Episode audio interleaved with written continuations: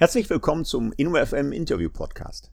Mein Name ist Markus Tomzig. Ich spreche an dieser Stelle mit Protagonisten des dynamischen Rand der Immobilien- und FM-Branche, die sich mit Innovation und digitaler Transformation beschäftigen. Heute freue ich mich auf eine weitere Podcast-Folge zu dritt. Ich darf Frau Rita Maria Roland und Herrn Frederik Wallbaum begrüßen. Frau Roland ist Director und Herr Wallbaum Senior Associate äh, im Real Estate Team der PwC. Herzlich willkommen nach Frankfurt zum InnoFM Podcast. Ja, vielen Dank und äh, danke auch für die Einladung zu Ihrem Podcast. Hallo auch von meiner Seite. Ja, PwC war aber korrekt, oder? Also Deutschlands führender Wirtschaftsprüfungs- und Beratungsgesellschaft firmiert unter dieser Marke PwC und nicht mehr ähm, mit der lang ausgesprochenen Price Waterhouse Coopers war das, glaube ich, damals. PwC ist korrekt, ne? Richtig. Wunderbar. Ja, das ist übrigens ja nicht nur eine weitere Folge zu dritt, wie gerade erwähnt, sondern auch meine erste Podcast-Folge mit Beratern. Und Sie sind ja jetzt aufgefallen, nicht nur mir, sondern einer großen Gruppe von Hörern bei der diesjährigen virtuellen Surfpark äh, mit einem tollen Beitrag. Von daher freue ich mich ganz besonders, Sie heute hier in der Podcast-Folge begrüßen zu dürfen. PwC macht ja im weitesten Sinne, wenn ich das äh, richtig so zusammenfasse, Rechts-, Steuer- und Strategieberatung. Aber was mich zunächst am Anfang interessiert, äh, wie hängen denn die Beratungsleistungen dieses Real Estate und Transition Service äh, Bereiches am klassischen Prüfungsgeschäft? Ist das ein Abfallprodukt oder ist das in weiten Teilen ein unabhängiges Geschäftsmodell? Es gibt ja auch diese Debatte und Diskussion um die Regulierung und Vereinbarkeit der Abschlussprüfung zu Nichtprüfungsleistungen. Ähm, ist da der Real Estate-Bereich gar nicht betroffen? Vielleicht da zu Anfang eine kleine Einordnung. Ja, gerne. Da können wir gerne was zu sagen. Also grundsätzlich ist das bei Real Estate genauso wie mit allen anderen Branchen auch. Wir haben ja auch äh, verschiedene andere Industries, die wir abdecken, sei es Healthcare, Retail, Consumer etc. Real Estate ist da eine der Industries, die wir da bedienen über alle Leistungen hinweg. Das heißt, natürlich haben wir in der Prüfung ein spezielles Team, das Immobiliengesellschaften prüft, Immobilienbestandshalter prüft und entsprechend da in den Background mitbringt und das Verständnis für die Immobilie. Wir haben auch bei den Steuerkollegen auch ein sehr großes Steuer, Immobiliensteuerteam und wo Herr Weibaum und ich herkommen aus dem sogenannten Advisory oder Beratungsarm gibt es auch Real Estate Teams und wir arbeiten eng in diesen drei ähm, Sparten zusammen, wenn es sinnvoll ist und spielen uns da sehr oft die Bälle zu. Aber wir haben auch sehr oft den Fall, dass wir beispielsweise Prüfungsmandate haben, ähm, wo der Geprüfte oder eben auch die Regularien uns vorgeben, da ist definitiv Beratung nicht erlaubt und auch nicht gewollt. Ah ja. Insofern äh, trennen wir das ganz klar, aber in den Fällen, wo, wo sich Synergien ergeben oder auch sinnvoll sind, da nutzen wir die wirklich maximal aus. Wo sich sehr viel ergibt, ist äh, natürlich bei uns im Bereich Beratung und Steuern, weil immer wenn wir von Immobilien reden und dann auch Transaktionen von Immobilien, Beratung bei Immobilien, äh, egal in welche Richtung sie bewegt werden oder nicht bewegt werden, ist immer Steuern ein Thema, so dass wir sehr eng mit den Steuerkollegen natürlich zusammenarbeiten. Bevor wir da im Detail nochmal drauf eingehen, auch auf das Geschäftsmodell Ihres Real Estate Teams. Ähm, wir haben in der letzten Podcast-Folge immer mal wieder angedeutet, welche Auswirkungen die Pandemie auf den Bereich der Real Estate hat und dann auch in der Folge haben wird. Jetzt sind Sie auch in einem großen Kundennetzwerk unterwegs und gleichzeitig sind viele oder nicht wenige Branchen auch unter einem pandemiebedingt sehr großen Druck geraten. Einige Kommentatoren rechnen ja noch mit großen Insolvenzwellen in der Folge. Welche Signale, welche Beratungsbedarfe erhalten Sie denn aus Ihrem Kundennetzwerk, speziell aus diesem äh, CREM-Bereich? Ist man in diesen Zeiten, da Remote Work ja vielerorts in diesen Krisenzeiten ja überraschend gut funktioniert hat, unter, unter Rechtfertigungsdruck geraten? Gibt es da entsprechende Signale aus Ihrem Kundennetzwerk? Ja, die gibt's absolut. Wir haben sehr oft, und das hatten wir auch in dem Creme-Bereich oder auch mit Hotelbetreibern und Retailern jetzt auch während der Pandemie, denen die Plattform gegeben, sich untereinander auszutauschen und ihre Erfahrungen zu teilen. Das war bei den Fällen, die wir eben abgedeckt haben, also Hotel, Retail und Creme, auch ein sehr offener Austausch und für uns natürlich auch, wir werden oft von unseren Kunden angesprochen, die sagen, Mensch, was sagen denn die anderen Kunden, die das Gleiche machen. Und insofern haben wir immer ein ganz gutes Ohr, was die Branche angeht, was verschiedene Subbranchen angeht. Und natürlich eine, die Sie gerade angesprochen haben, ist eben der Bereich Creme, die jetzt absolut im Fokus steht neuerdings. Also wir haben natürlich auch schon unseren Creme-Spezialisten da schon immer gut beraten bei den Corporates und waren da immer gut unterwegs. Aber momentan, man sieht es ja an jeder Ecke, kommt eine Veröffentlichung raus oder auch ein Statement von Büronutzern, die sagen, wir reduzieren in unsere Flächen in kommender Zeit um x Prozent. Also manche sind da schon sehr pushy und ähm, äußern sich dazu sehr schnell und äh, offensiv. Unsere Kunden kommen eher auf uns zu und sagen, Mensch, wie seht ihr das und wie sehen das unsere Kollegen, die anderen Corporates, auch die Mittelständler, die fragen, wie das aus? Oder was wir auch sehen, ist natürlich jetzt auch insgesamt viele Corporates stehen unter Kostendruck und das erste, worauf man schielt, sind die Kosten, die durch die Immobilien sich ergeben. Also erstens Immobilien, aber auch solche Themen, ähm, die man vorher nicht auf dem Schirm hatte oder nicht so stark auf dem Schirm hatte, zum Beispiel interne Dienste, sprich ein Fuhrpark, eine Poststelle etc. Solche ähm, Sachen sind jetzt vermehrt im Fokus und das ist das auch, wo uns die Kunden ansprechen oder wir mit den Kunden in Diskussion gehen und sagen, lasst uns mal an einen Tisch setzen, ähm, wir gemeinsam oder auch mit, mit der Peer Group und mal diskutieren, was hat das für eine Auswirkung in Bezug auf eure Zukunft und dann auch die Zukunft der Büronutzung. Das sind natürlich die Schlagworte und Themen, die momentan in aller Munde sind. Aber sind da schon die Flöcke eingeschlagen bei Ihren Kunden? Also oder wird noch diskutiert? Weil ich selber bin ja nach dieser Anfangseuphorie so ein bisschen äh, zurückgerudert und bin mir gar nicht sicher, dass wir tatsächlich ein paar Tage im Homeoffice verbleiben und daher auch die Frage, wie der Flächenreduzierungsbedarf dann am Ende des Tages aussieht. Sind die Analysen bei den Kunden schon so weit, dass sie tatsächlich schon Flächen reduzieren können oder warten die erstmal ab, wo das Pendel tatsächlich stehen bleibt? Also ich würde sagen, die meisten warten ab. Einige haben schon die Flöcke eingerammt. Vielleicht ein ganz interessanter Punkt dazu ist, unsere US-Kollegen haben vor kurzem eine Studie jetzt im Juni rausgebracht. Da haben sie ähm, einige Executives, aber auch die Mitarbeiter befragt. Ich glaube 1500 querbeet über USA verteilt Büronutzer. Werdet ihr wieder ins Büro zurückkehren? Und dann die Executives, wie se seht ihr das Modell in Zukunft? Und erstaunlicherweise, man würde ja erwarten, dass alle sagen, wir brauchen weniger Fläche und das Ganze wird sich reduzieren und am liebsten würde ich immer im Homeoffice bleiben, also so ab vom ersten Gefühl hatte ich das gedacht, dass mhm. das das Ergebnis sein wird. Letztendlich ist es so, dass 30 Prozent denken, es wird weniger Fläche benötigt, aber 50 Prozent sagen, dass mehr Fläche benötigt werden wird. Aufgrund der Abstandsregelung, oder? Aufgrund der ja. Abstandsregelung, genau. Also es ist ein gemischtes Bild. Und das ist das auch, was wir von den Kunden hören, dass das Gefühl einfach noch nicht da ist, wie wird es langfristig aussehen. Hm. Und deswegen sich noch keiner rührt. Ja, vielleicht stellen wir aber Sie beide unseren Podcast-Hörern noch mal kurz vor, bevor wir dann auf die inhaltlichen Themen noch mal kommen, bevor wir dann auch auf das Geschäftsmodell der Real Estate der PwC kommen. Sehr guter Freund von mir ist übrigens auch Partner bei einem ihrer Marktbegleiter, also der Gruppe der Big Four. Als ich mich seinerzeit für diese akademische Karriere entschieden hatte, da hat er mit einem Augenzwinkern kommentiert, was willst du denn mit diesen ganzen akademischen Titeln, ne? Doktor, Prof und so, ne? Er hatte zeitgleich Berufsexamen äh, nah gesammelt, ne? Also Steuerberater, Wirtschaftsprüfer und das sei doch viel werthaltiger, hat er gesagt. Sie beide, glaube ich, haben nicht diesen Weg über die Berufsexamina gewählt, sondern sind über ganz andere Wege zur PwC äh, eingestiegen. Vielleicht stellen Sie unseren Hörern kurz Ihren Werdegang vor, wie Sie bei der PwC gelandet sind und normalerweise würde ich sagen, Ladies first. Frau Roland, jetzt äh, müssen wir den Herrn Wallbaum mal langsam mal einbinden. Vielleicht fängt er, fängt er, fängt er an, seinen Weg zur PwC mal zu skizzieren. Sehr, sehr gern. Äh, vielen Dank dafür. Tatsächlich mein Background sehr immobilienlastig. Bereits äh, kurz vor dem Abitur mein erstes Praktikum in die Richtung der Immobilienwelt gemacht und dann seitdem dort geblieben. Schon den Bachelor in Richtung Immobilienwirtschaft und Management studiert, damals an der HWK in Holzminden in Südniedersachsen.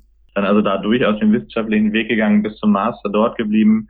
Zwischendurch mal etwas über den Tellerrand geblickt, dann auch was die Assetklassen anging, also weg von der Immobilie in einem Auslandssemester in UK eher Richtung Finance und Investment gegangen und dann ähm, ja während dieser Zeit auch schon diverse Praxisstationen sammeln können, sei es bei Asset Managern oder Fondsmanagern gewesen und tatsächlich eine Station war auch damals PwC für ein halbes Jahr schon hier in Frankfurt. Und dann hatte ich zuerst nach dem Ende des Masters eine andere Station in Berlin beim Asset Manager, bin dann aber vor knapp einem Jahr zurückgekehrt und habe jetzt hier auch dann verstärkt die Aufgaben Digitalisierung bekommen in dem in der Twitter-Funktion zwischen Real Estate Deals und dem Consulting als solches, dann also auch Management Consulting. Ja, wunderbar, ja, da kommen wir gleich ganz dezidiert nochmal auf die, auf die Aufgabenbereiche. So, Sie verzeihen mir hoffentlich, äh, Frau Roland, dass wir dem äh, Herrn Wallbaum den Vortritt gelassen haben, aber auch Ihr Weg ist natürlich nicht minder interessant für unsere Hörer. Genau, aber deutlich kürzer und mit weniger äh, relativ unspektakulär.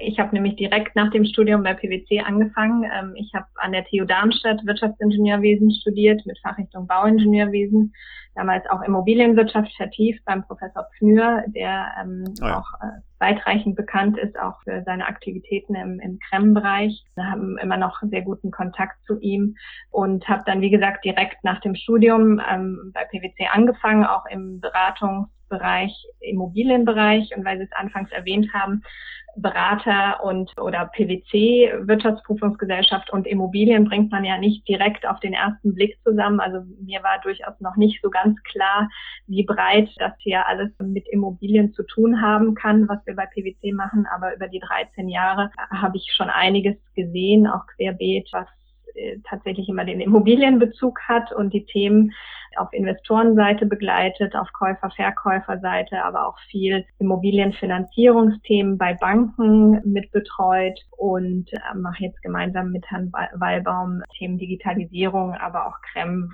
die jetzt akut die Kunden sehr unter den Nägeln brennen. Hm. Herr Wallbaum, wie Sie sagten, ist äh, in dieser Twitter-Position auch zuständig für Digitalisierung von Immobilienprozessen, äh, sind aber gleichzeitig, das ist der spannende Punkt, auf den ich vielleicht zum Start nochmal eingehen würde, Herr Wallbaum, wenn Sie gestatten, zuständig zuständig auch für dieses Get Ready-Thema. Das hatte ich ja auch mit einer meiner Podcast-Folgen mit dem Thomas Herr schon mal angedeutet, der ja damals seinerzeit von der CBRE zu, zu Ivana gewechselt ist und in dieser Podcast-Folge schon dieses Thema Joint Venture zwischen PwC und Ivana angedeutet hat. Also Get Ready, ganz mhm. faszinierender Think Tank an der Stelle und der steht tatsächlich auch in ihrer Signatur nicht, aber zumindest in ihrer Zeichnung der Zuständigkeit. Vielleicht können wir da äh, noch zwei, drei Ausführungen zu machen. Der, der Fokus liegt bei diesem Get Ready-Thema auf der Transformation der Immobilienunternehmen. Was ist hier Ihre Funktion? Was macht macht dieses äh, Joint Venture Get Ready da?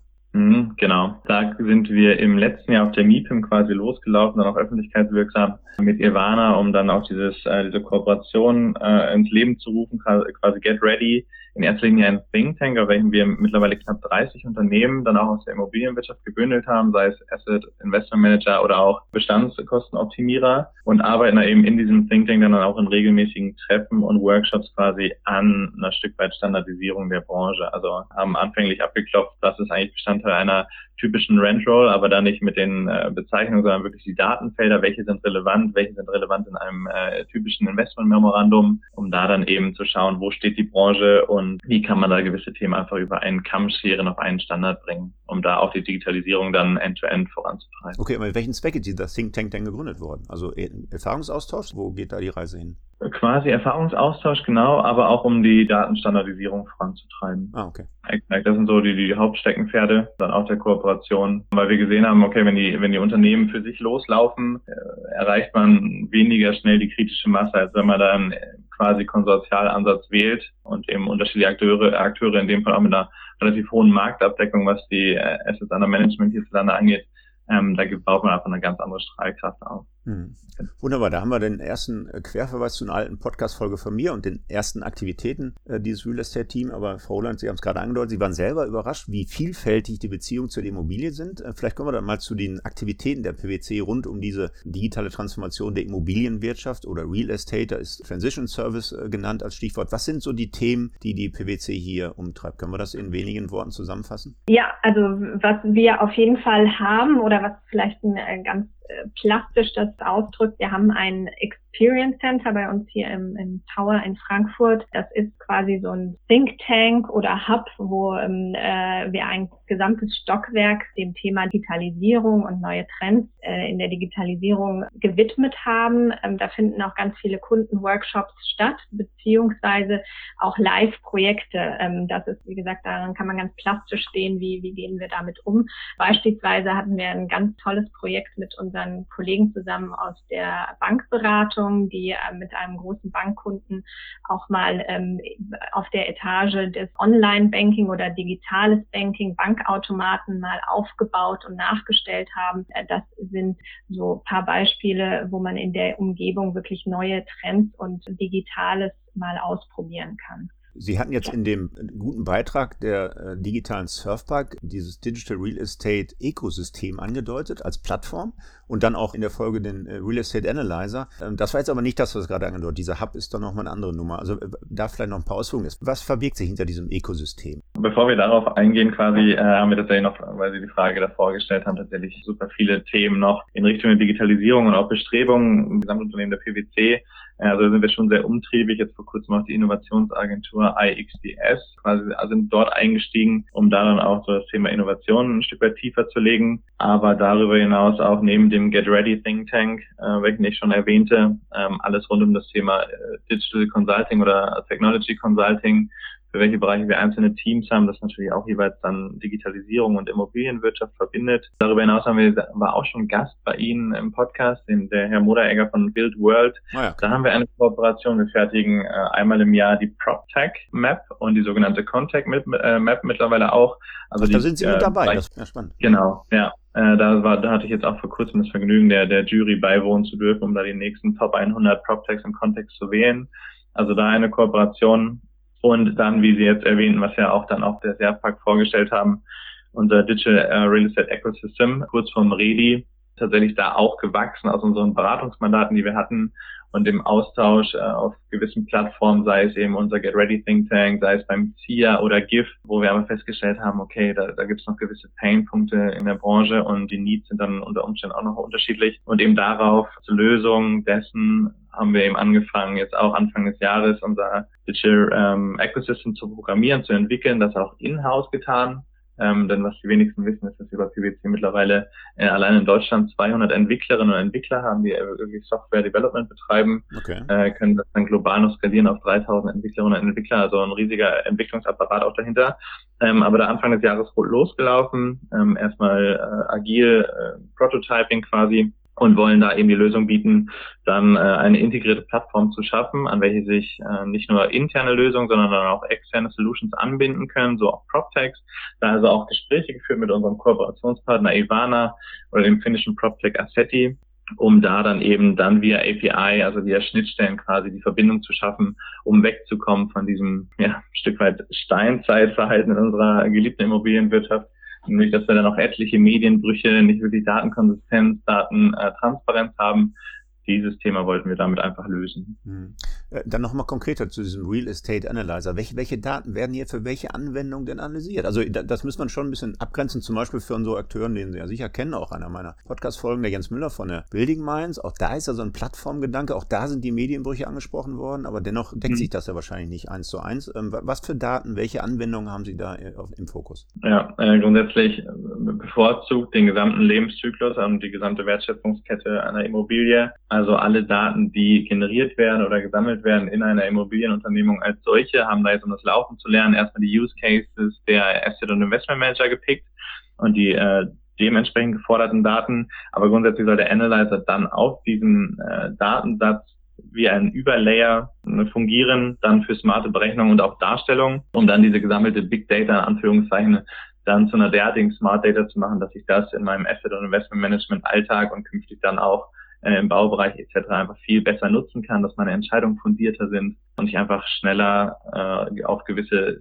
Trends und Themen reagieren kann als Akteur. Okay, das heißt aber, dass äh, diese Plattform, dieser Real Estate Analyzer dann quasi äh, einen Datenpool zur Verfügung stellt, intern bei der PwC, um dann Beratungsleistungen mit Benchmarks äh, zu füllen? Oder ist das tatsächlich so, dass Sie das als SaaS-Lösung verkaufen, Ihren Mandanten? Nee, tatsächlich als SaaS-Lösung, aber auch äh, je mehr Daten man sammelt und wenn es da das Go der Kundinnen und Kunden gibt, dass wir die anonymisiert verwenden dürfen, ähm, natürlich auch ein viel besseres Benchmarking präsentieren können, genau. Und auf dem Weg dorthin zum digitalen Asset Manager dann auch äh, mit Consulting-Leistungen beraten können. Jetzt ist das natürlich ein hoher Anspruch, den gesamten Lebenszyklus hier zu fokussieren mit den entsprechenden Daten. Ich werde übrigens einen Podcast machen mit dem Holger Knu von Microlat FM, der beklagt, dass da ja kaum Datenstandardisierung vorliegt, äh, wo dann auch vieles äh, der Digitalisierungsmenü ein Stück weit dran hapert und er eben im VDI-Fachberat, mit dem ich auch angehöre, ein Stück weit dann Impuls setzen will jetzt in Zukunft. Wo kommt denn die Datenstandardisierung her, die ja zwingend nötig ist, um eine solche Plattform auch zu betreiben? Genau, ne, gerade in der Immobilienwirtschaft, wo stehen wir aktuell? Wenn es zu Immobilientransaktionen kommt, dann fliegen da etliche äh, Excel-Tapeten von A nach B. Wir haben eingescannte Baupläne, wir haben äh, irgendwie Mietverträge, die dreimal eingescannt und unterschrieben wurden, mhm. dementsprechend auch nicht wirklich eine OCA greifen kann, um diese Dokumente auszulesen.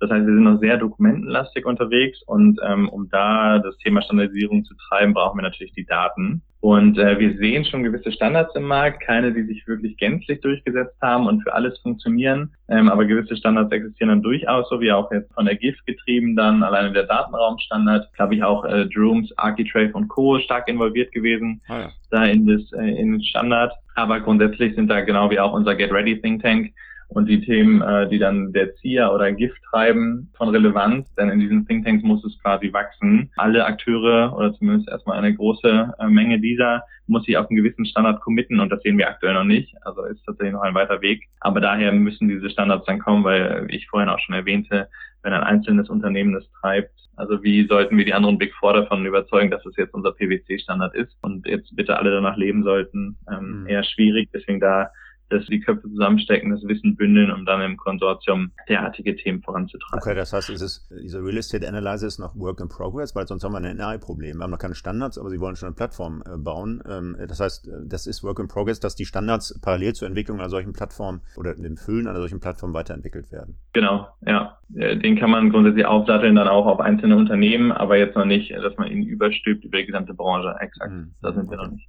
Jetzt ist die Branche ja und auch der Immobilienlebenszyklus, den Sie angedeutet haben, ja sehr facettenreich. Großberater verkaufen ja gerne, ich will nicht sagen Standards, hört sich so ein bisschen abwertend an oder zumindest wertend, ähm, sagen wir mal Produkte, standardisierbare Produkte. Kann es denn aber in diesem heterogenen Umfeld eine, eine wirklich allgemeine Guidance geben für eine Immobilienstrategie, für eine Digitalisierungsstrategie in diesem Real Estate-Bereich? Und wenn ja, wie sieht die aus bei Ihnen? Ja, also ich glaube, wie Sie es auch schon gesagt haben, die Branche und die sind zu heterogen, als dass man sagen könnte, es gibt einen Standard oder, oder eine Digitalisierungsvorgehensweise, die man vorgibt. Wir sehen es ja auch selbst, äh, dass relativ banale Thema äh, Flächen und Giftflächen und sonstige Flächen. Da gibt es ja auch mehrere Standards und da versucht man sich ja auch schon seit Jahren und das ist ja ein sehr, sehr einfaches, eigentlich vermeintlich einfaches Thema. Und wenn wir da über Digitalisierung und da Standards sprechen, also ich glaube, das sehen wir, wenn, ähm, dann kann es für einzelne Themen äh, Standards geben, die dann eben in den einzelnen Arbeitsgruppen, sprich CIA, GIF etc. erarbeitet werden.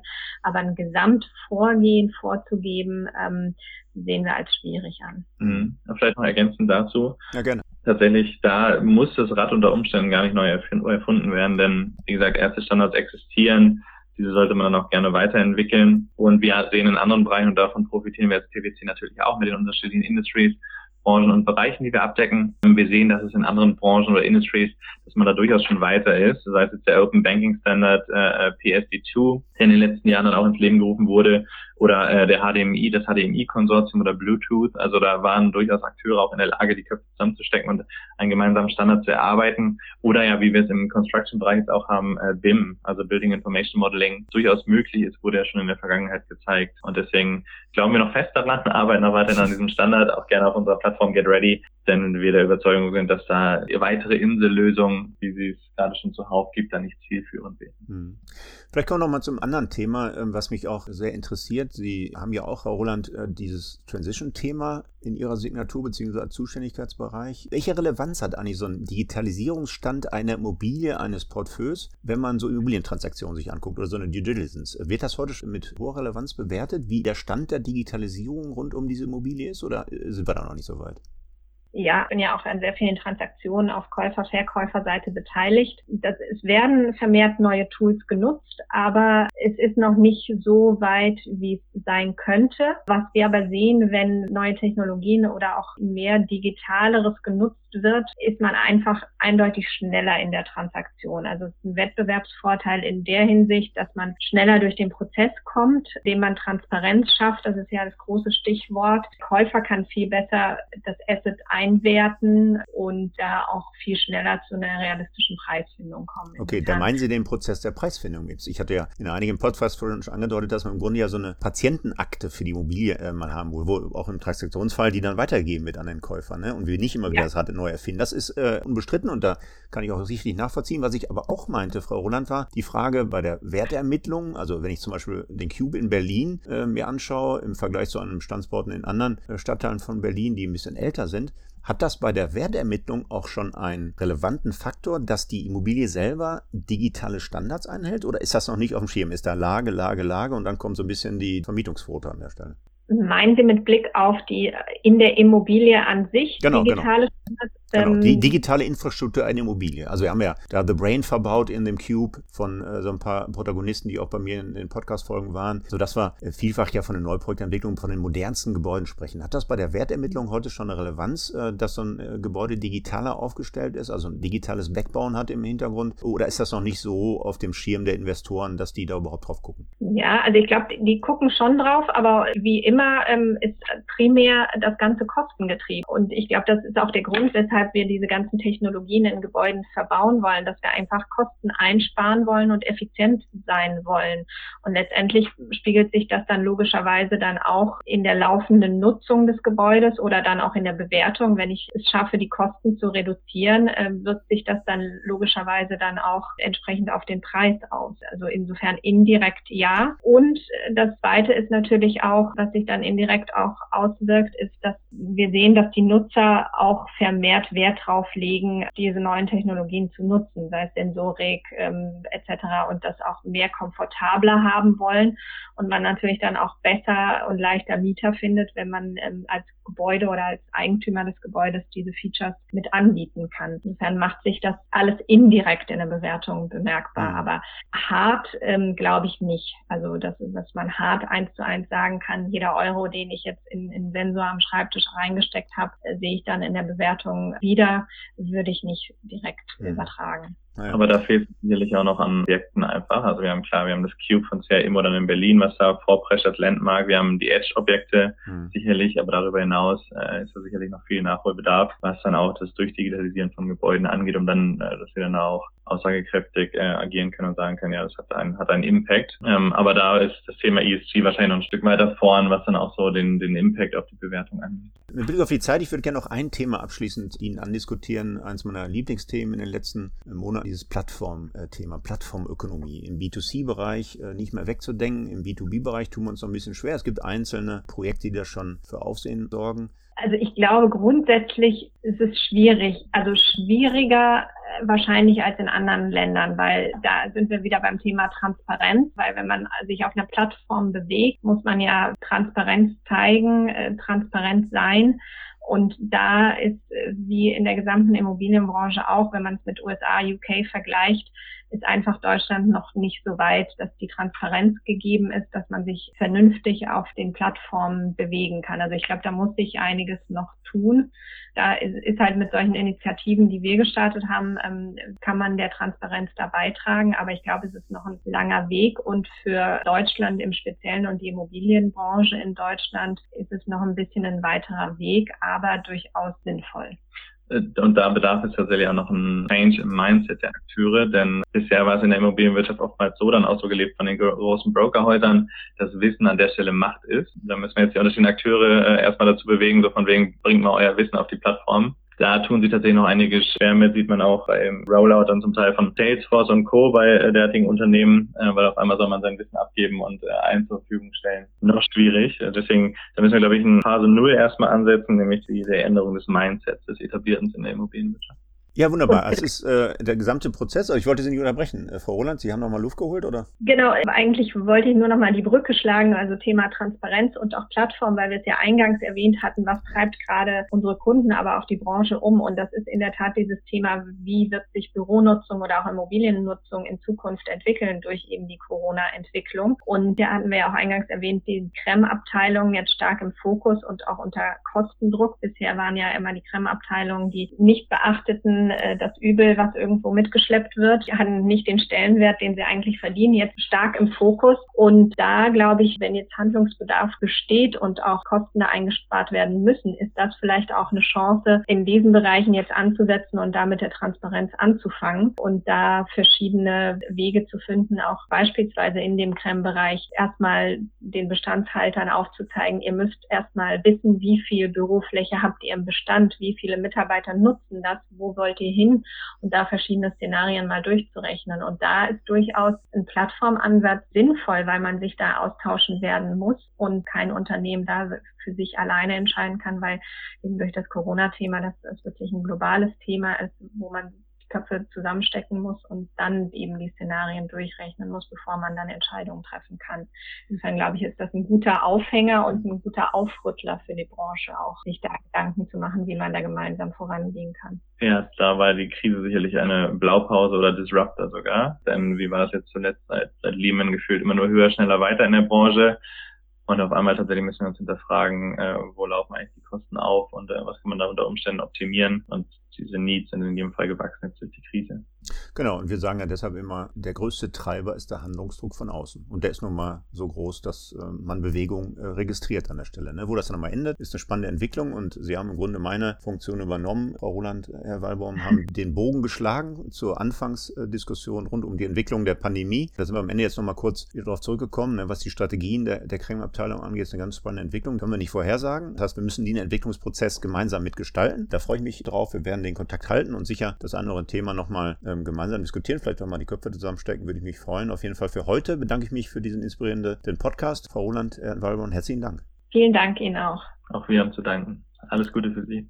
Ja, das war der ENOFM Podcast mit äh, Rita Maria Roland und Herrn Frederik Wallbaum. Wir hören uns wieder in 14 Tagen. Am besten gleich auf einer der üblichen Plattformen wie Spotify, iTunes, Deezer, Soundcloud abonnieren und dann wird Ihnen die nächste Folge an einem Freitag um 8 Uhr gleich angezeigt. Bis dahin wünsche ich Glück auf und bleiben Sie gesund.